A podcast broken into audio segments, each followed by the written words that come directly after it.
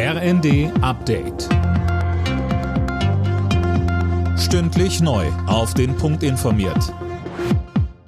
Ich bin Sophie Seemann. Guten Tag. Partystimmung in Leipzig heute. Nach dem Sieg im DFB-Pokal im Berliner Olympiastadion wird die Mannschaft am Mittag in der Stadt erwartet. Imme Kasten. Im alten Rathaus steht zunächst ein Eintrag ins Goldene Buch der Stadt an. Leipzigs Oberbürgermeister Burkhard Jung empfängt die Mannschaft. Danach geht's mit einem offenen Truck zur Festwiese an der Red Bull Arena, wo dann ausgiebig mit den Fans gefeiert wird.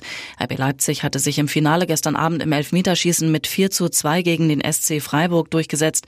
Der erste große Titel in der noch kurzen Vereinsgeschichte.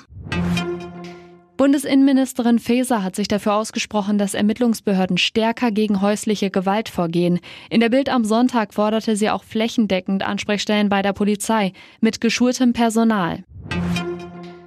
Sonnenblumenöl ist kaum noch zu bekommen und auch für andere Produkte steigen die Preise immer weiter.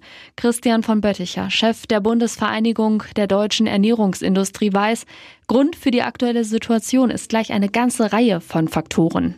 Das ist der Ausfall der Ukraine als Rohstoffproduzent. Auch Russland ist ein starkes Agrarland. Und die viel wichtigere Frage, die wir jedes Jahr haben, ist, wie fällt eigentlich die Ernte aus? Das weiß im Augenblick noch niemand. Am Ende wird erst mit der Ernte die Messe gesungen, ob wir dadurch eine weitere Verschärfung der Preise haben oder ob wir vielleicht auch mal wieder eine leichte Entspannungstendenz bekommen.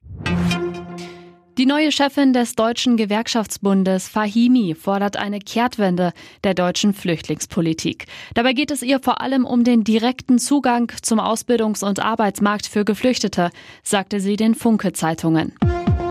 Alle Nachrichten auf rnd.de